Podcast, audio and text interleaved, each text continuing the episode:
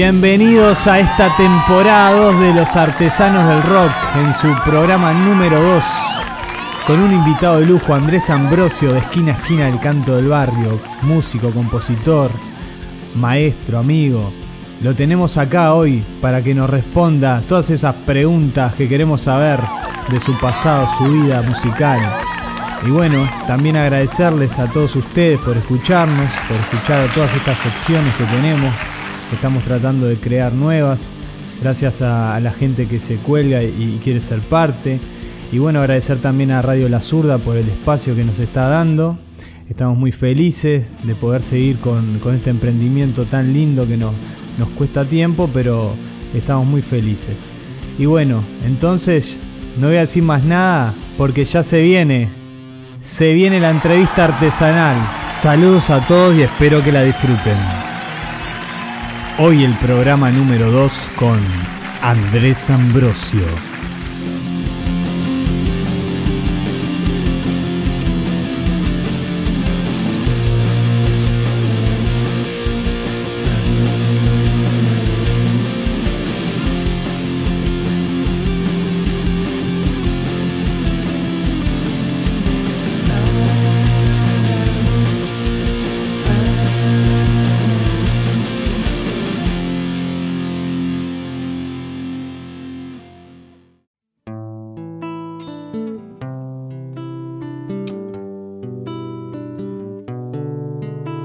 Nació y se crió entre medio de dos barrios, Nuevo París y Belvedere.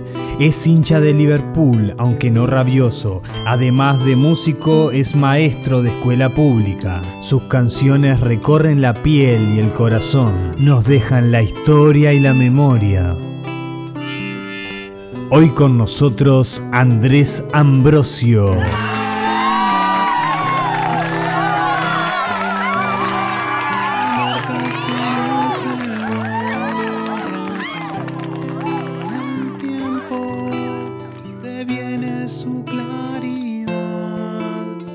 Entonces damos paso a la voz del rock para comenzar con la entrevista artesanal.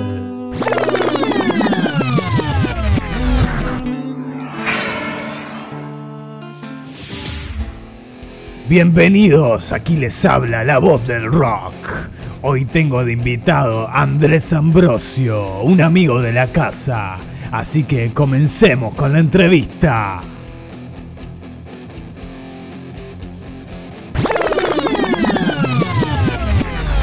¿A qué edad decís yo quiero hacer música y cómo encontrás ese primer instrumento?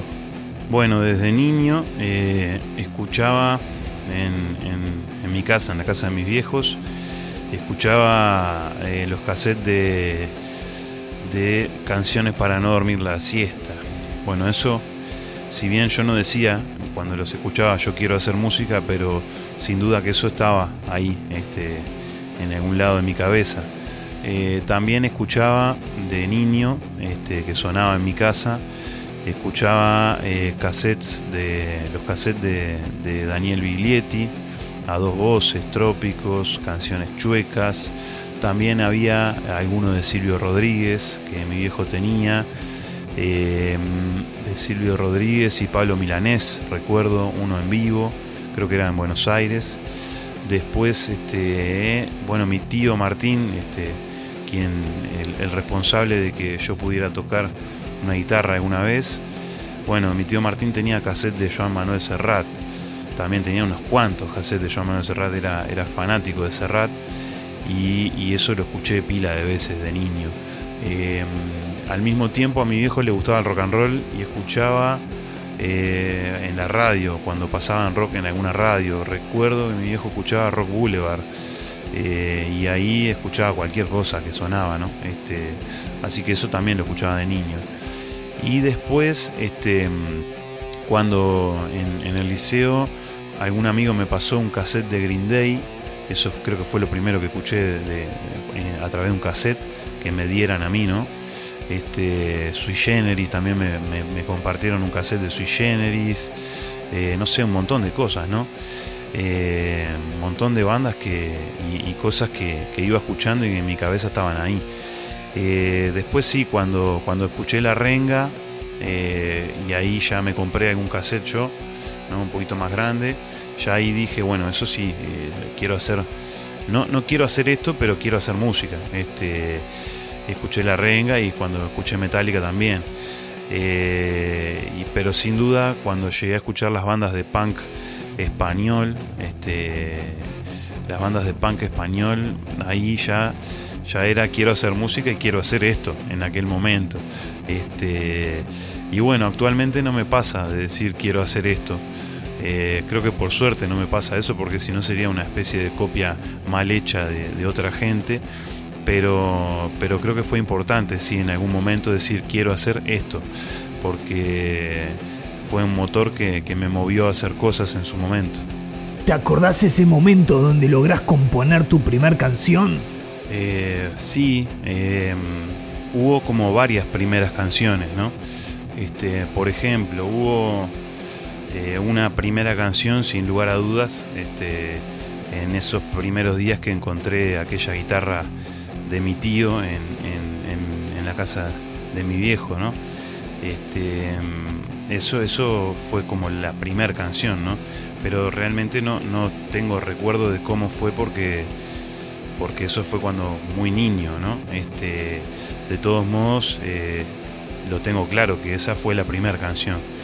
Este, y, que, y que estoy seguro que eso fue alguna exploración ahí que hice en la guitarra, seguramente queriendo seguir algo que tenía en la cabeza, alguna música que recordara o algo que hubiera escuchado y quería imitar seguramente eso. Luego este, hay otra primera canción que es eh, cuando hicimos la banda con, los gurises, Amnesia se llamaba la banda. Este, primero hicimos eh, una especie de dúo con el Nico, este, donde yo tocaba la guitarra, Nico tocaba un tambor y cantábamos. También éramos gurises, todavía ni siquiera, creo que ni siquiera adolescentes todavía. Pero ahí hubo una primera canción también. Después hubo una primera canción cuando, cuando la banda esa ya crecimos y se convirtió en una banda de, punk, este, de punk rock, que se seguía llamando Amnesia, pero ya eh, había guitarra eléctrica, había bajo, había batería, era otro concepto, ¿no? Este, era, era rock. Este, y ya había una cierta armonía en lo que se, tocaba, este, es decir, había un, algo ya que no era, no, no, era ruido solamente, sino que ya era música eso. Este, y en ese caso también hubo una primera canción. Y estaba muy relacionado con visiones muy políticas. En ese momento este, yo estaba. Eh, era un gurí todavía, ¿no?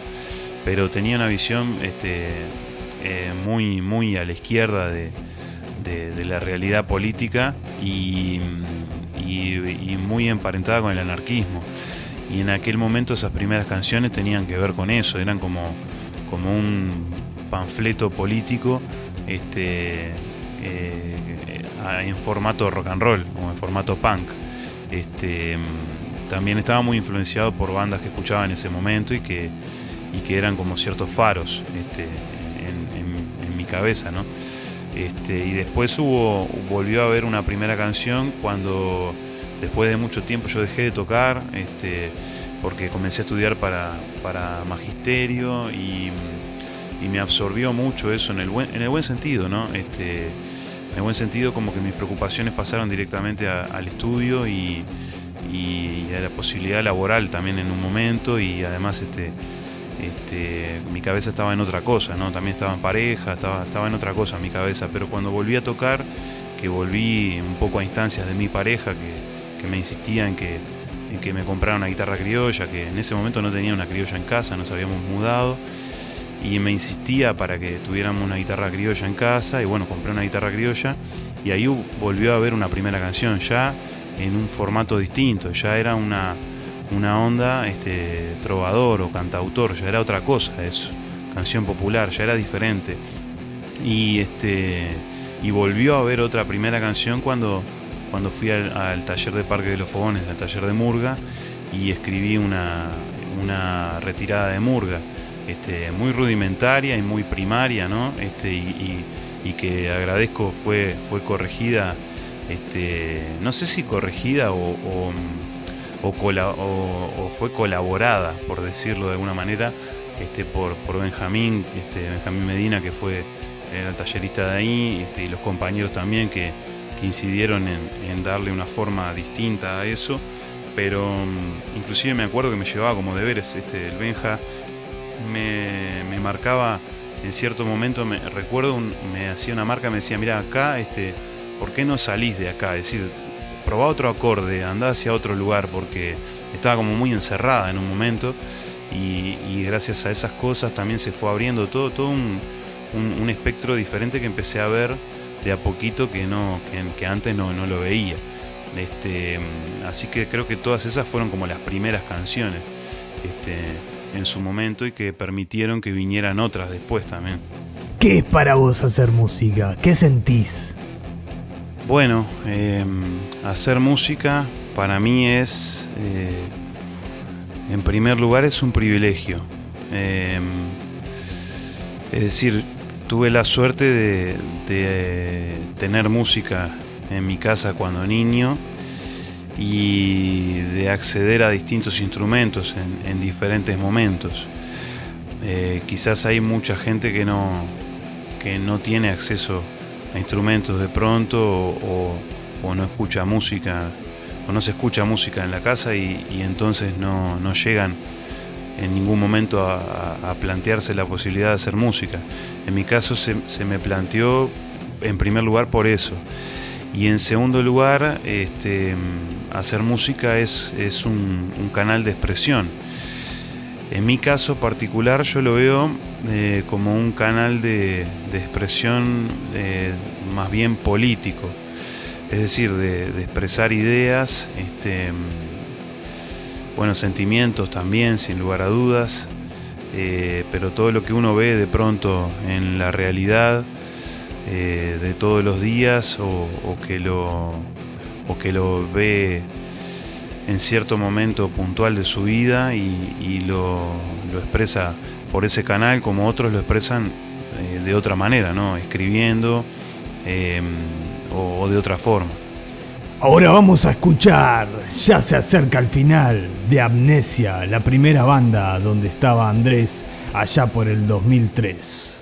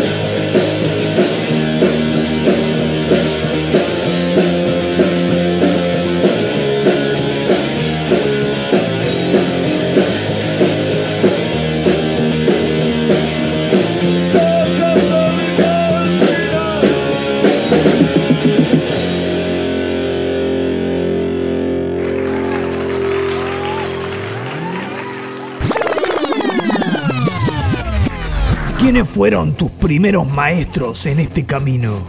Eh, mis primeros maestros eh, quizá fueron, fueron algunos compañeros de, la UTU.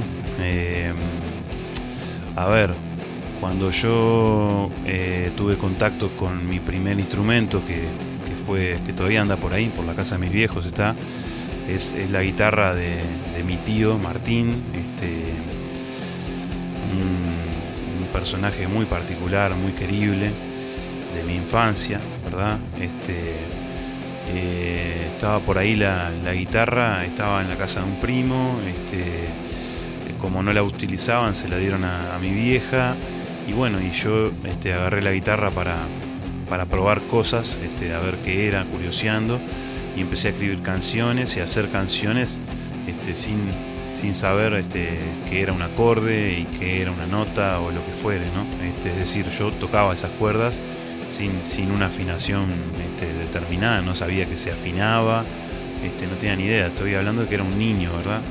Este, y luego cuando, cuando fui creciendo y después de tocar la guitarra varias veces, ¿no? Este, digo, durante cierto tiempo, este, y al entrar en la UTU, yo tenía unos 15 años más o menos, entré en el turno nocturno de la UTU ahí de, Arroyo Seco, este, después de haber terminado los primeros tres años del liceo, y ahí conocí a algunos compañeros, esto que, que, está buenísimo, que es la posibilidad de conocer a un, compañero que hace música, o que, o que, bueno, que si bien no hace música, pero toca un instrumento.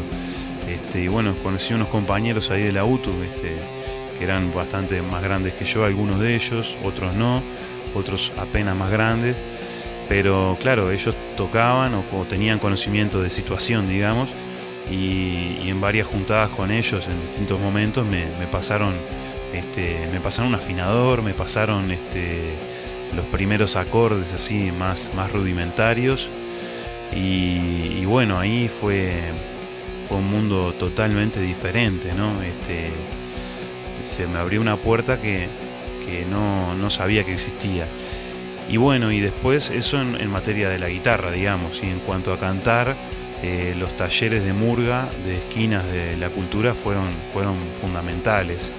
Este, el taller de Parque de los Fogones, que, donde estaba Benjamín Medina, todavía sigue estando ahí. Este, el taller de, de Secuy, donde estaba Rafa Antoniaza, y en esos talleres eh, totalmente gratuitos. Este, llevados adelante por la Intendencia de Montevideo, eh, con ellos, con los talleristas y con otros compañeros, este, aprendí a, afinar más o menos este, al principio y a cantar en una cuerda, a cantar ciertos arreglos musicales y eso fue todo en los talleres. Después sí pude, gracias a los talleres pude pasar por Murga joven, este, en distintos momentos, pero si no hubiese sido por los talleres no hubiera, no hubiera sido posible. Y después, en, ese pasaje a Murga Joven o a otros proyectos, cuando integré el requinto con, con Gerardo Fulentice, con Alejandro, un amigo, y otro montón de compañeros más, ahí fue como este, eh, descubrir también otras puertas que, también estaban cerradas hasta ese momento, este, que tenían que ver con, arreglos musicales justamente, que tenían que ver con, con esto de, cantar en una cuerda, pero no solo cantar murga, sino poder cantar otras cosas también. Este, así que eso fue, esos, esos momentos fueron como distintos momentos, como mojones en, en, mi vida, si se quiere, relacionados con el arte. Este, y obviamente que, claro, si, si no hubiese sido por, por algún por los principios cuando hicimos una banda muy al principio, sin saber muchos elementos, ¿no? Lo básico, ¿no? Lo, muy básico. Si no hubiéramos tenido una banda, la banda que tuvimos con Nicolás, este, Nicolás Doblio, con Alejandro Bocio, este, bueno, Liber Carrillo en su momento, estuvo por ahí también Santiago, Alía, Sebastián Santos, aquella banda de gurises adolescentes que hacíamos punk rock, si no hubiese sido por esa banda, este, tampoco, tampoco hubiese sido posible que hoy este, hiciera las cosas que hago, ¿no? Eso también es fundamental. ¿Cómo sentís la relación entre las bandas y los artistas del under? En mi caso particular yo mantengo una estrecha relación con, con, algunos compañeros eh, de, lo que se podría llamar under, este, o, que últimamente está de moda decir que somos los artistas emergentes este, o, artistas alternativos. Este, hasta cierto punto a mí me parece que, son, que más bien somos artistas marginales, pero, pero bueno, no, no despectivamente, sino entendiendo que, existe una, una, gran, un gran cerco o, blindaje cultural, ¿no? Este, y, que, que existe un, silencio muy grande sobre, sobre la inmensa cantidad de artistas que, tenemos acá en, nuestro país, ¿no? Eh, que si no fuera por radios como esta, como La Zurda, o, por otro montón de radios comunitarias que existen y proyectos de comunicación así este, más bien eh, contracultural no, tendrían difusión. Eh, lo mismo ocurre con, los lugares para tocar o, los festivales, etcétera, ¿no? que a veces cuesta mucho este, poder acceder a, a, un, a un toque, a un, sí, a un espacio con, las condiciones este, necesarias. ¿no? A veces este, es mucho lo que los artistas emergentes, alternativos, marginales, como sea, este, ponemos eh, de, nuestro, de nuestro corazón y hasta de nuestro bolsillo para, para poder hacer lo que, lo que hacemos, que, es trabajo, ¿no? Es decir, este, las horas que destinamos a, componer, las horas que destinamos a grabar, a, cantar, este, es, es, es, uno lo hace porque le llena, ¿verdad? Este, porque es un alimento para, para, el alma de uno, ¿no? Pero también es tiempo que uno no está muchas veces con el resto de su familia, o es tiempo que uno deja para atrás de hacer otras cosas. Y, muchas veces hay quienes este, juegan con eso, ¿no? Este, de una manera que, no está buena, que no está buena. Eh, por eso está buenísimo esto que ha pasado bueno, lo intentamos hacer hace un tiempo y luego con la pandemia este, se, quedó un poco stand-by, pero habíamos intentado hacer una especie de red, de red de artistas también, de, artistas que estamos en la misma, ¿no? Y que vamos por los mismos caminos. Y, bueno, actualmente queda algo en pie de eso. Este, y, acá en el equipo de los artesanos del rock tenemos, tenemos compañeros que estamos en ese camino. Este, así que yo lo veo, lo veo muy bien eso, ¿no? Este, juntarnos para poder hacer. Este, eso es, es como, como muy, muy lindo, es un camino muy, muy hermoso. ¿Qué le dirías a ese artista que está iniciando este hermoso camino? Bueno, yo no sé si, soy quien para poder decirle eh, nada este, a ningún artista. Eh, pero sí eh, me ha pasado alguna vez en mi trabajo como maestro en la escuela que los niños se han, en algunos casos puntualmente, algunos niños se interesan cuando uno lleva la guitarra para, cantar con ellos en clase, para, hacer música un rato. Eh, particularmente siempre algún niño se interesa mucho por el instrumento, es decir, le, llama la atención la guitarra, este, quizás nunca, nunca la vieron antes o, nunca tuvieron la posibilidad de, agarrar una guitarra y, de experimentar este, sonidos, etcétera, allí. Y, bueno, en esos momentos siempre este, les comento que, es algo hermoso tocar la guitarra, que, hacer canciones y cantar es, es, precioso y que si bien a veces este, puede ser difícil eh, aprender eh, las, las, primeras clases, ponele si, si, vas a una clase de guitarra, este, mm, a la larga si uno se dedica a explorar y a, probar distintas cosas en el instrumento, este, todo a su tiempo va, va saliendo. De hecho, este, esa es la manera como, como hablo de la música con mi hija este, cada vez que se da la oportunidad. Eh, como una cosa que, todos podemos hacer, que, es posible para todos. Este, es decir, que cualquiera de nosotros podemos tocar eh, un órgano, una guitarra, una armónica, podemos cantar.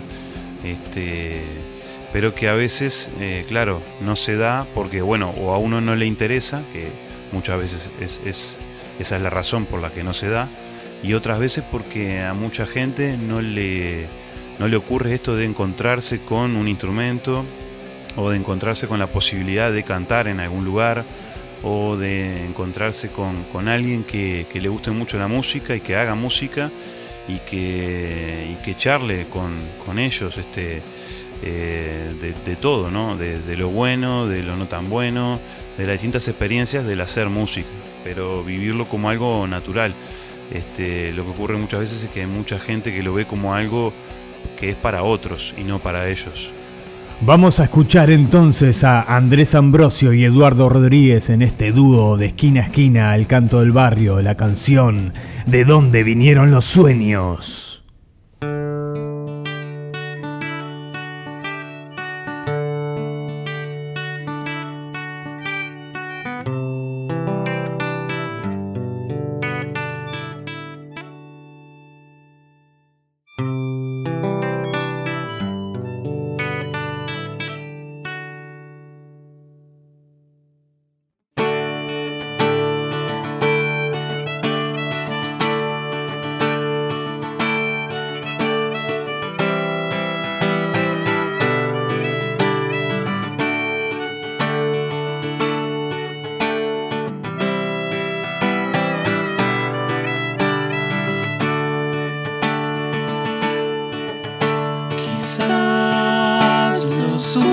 se cierren si nadie los vuelve a trazar.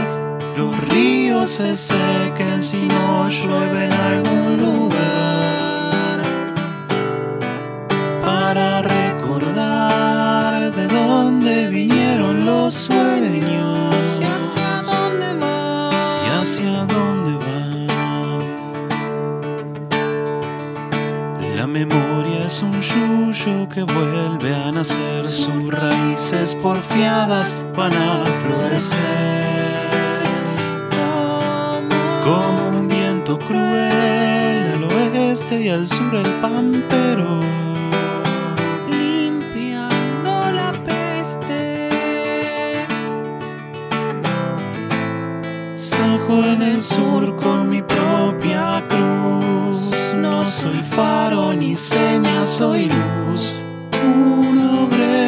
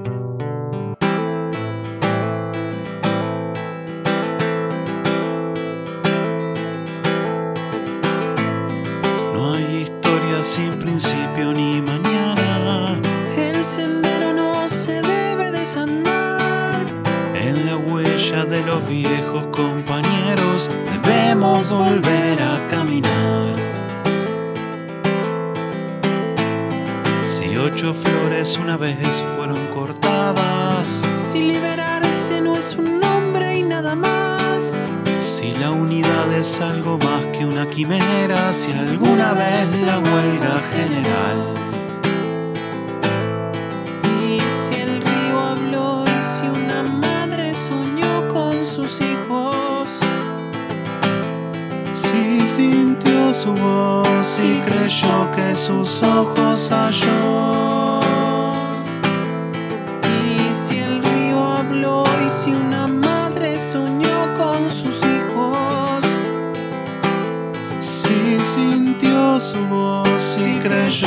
sus ojos.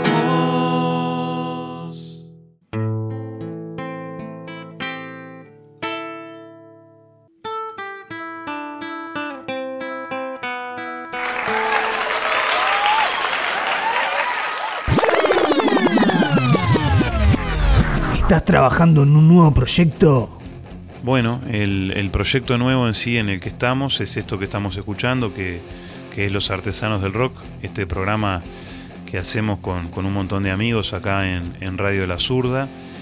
Y, este, y más allá de esto, seguimos como siempre y desde hace ya unos cuantos años con Eduardo trabajando en, en, lo que es este, de esquina a esquina el canto del barrio. Eh, ya desde hace unos cuantos años y fue a instancias de, aquel taller de Murga eh, del que hablaba hace, hace un ratito. Este, ese taller este, de Parque de los Fogones donde nos conocimos con el Edu, nos hicimos amigos y, pudimos también empezar a, trabajar en, lo que hoy es de esquina a esquina el canto del barrio, que es un dúo este, musical y es un dúo un dúo musical pero que entendemos eh, como más allá de, algo musical simplemente, sino que es un, dúo en el que nosotros componemos nuestras propias canciones, la mayoría de ellas, eh, las arreglamos a nuestra manera, eh, actualmente las estamos grabando también a nuestra manera y de forma independiente, pero este, que entendemos es un espacio en el que no solo hacemos música, sino que también nos expresamos eh, políticamente y, tomamos partido, ¿verdad? En, esta realidad que se vive todos los días. Así que, bueno, que con el Edu seguimos, seguimos trabajando en eso. Contale al público dónde puede escuchar tu música. Bueno, este, eh, la música que hacemos con, Eduardo Rodríguez, con el Edu, eh, se puede encontrar en Facebook, en, la página de, de, Esquina a Esquina el Canto del Barrio. Ahí se puede encontrar eh, parte del trabajo que hacemos. También está el, canal de YouTube de, Esquina a Esquina el Canto del Barrio.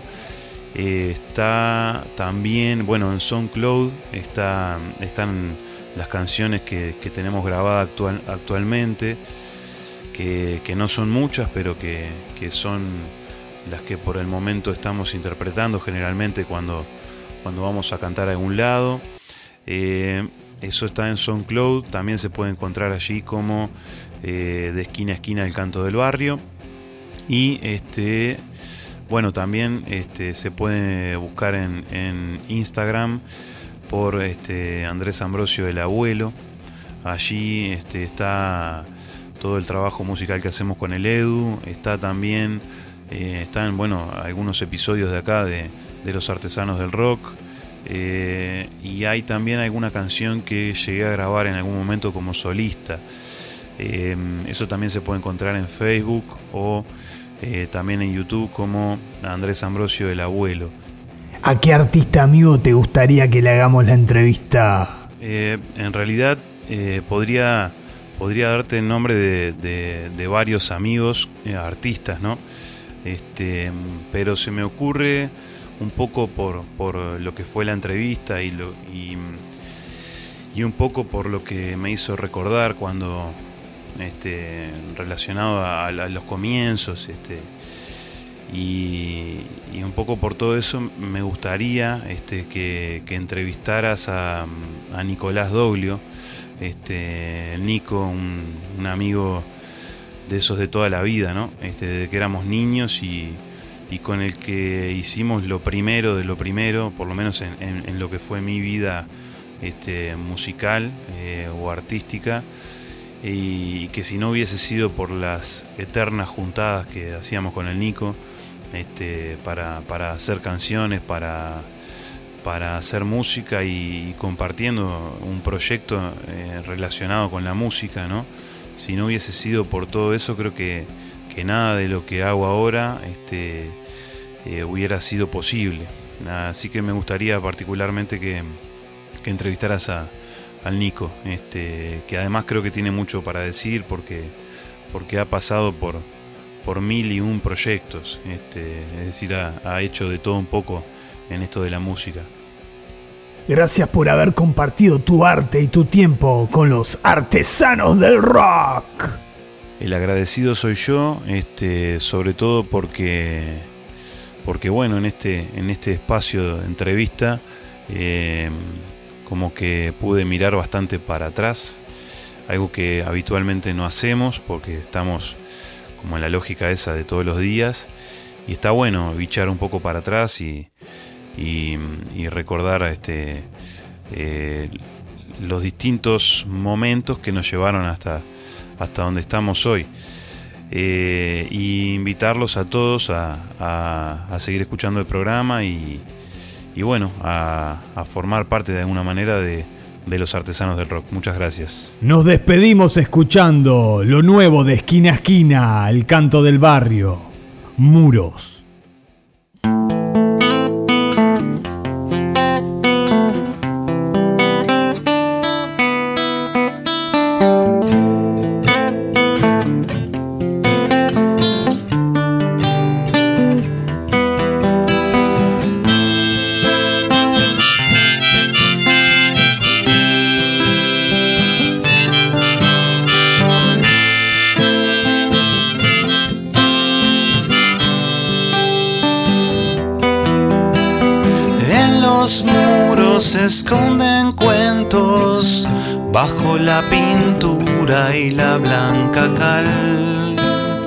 Debajo de los afiches. Cuando desgrana una pena muy vieja y alguien la encuentra,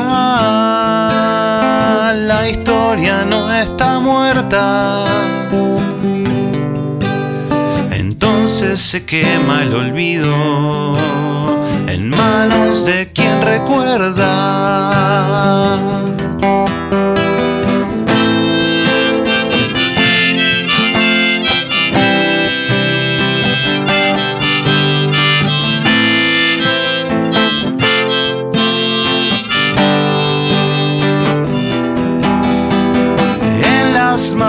De las veredas en una placita de la ciudad hay un hombre que encierra un misterio.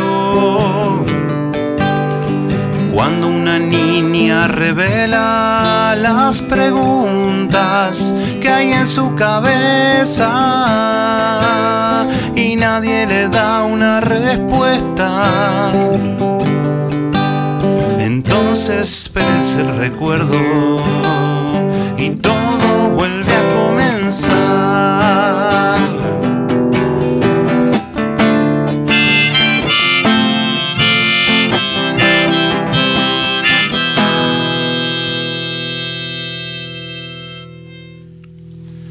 No existe sitio más triste que el vacío, no hay como regresar pues es al mismo tiempo un hastío. La sangre que fue a dar al río, silencios que no se llenan.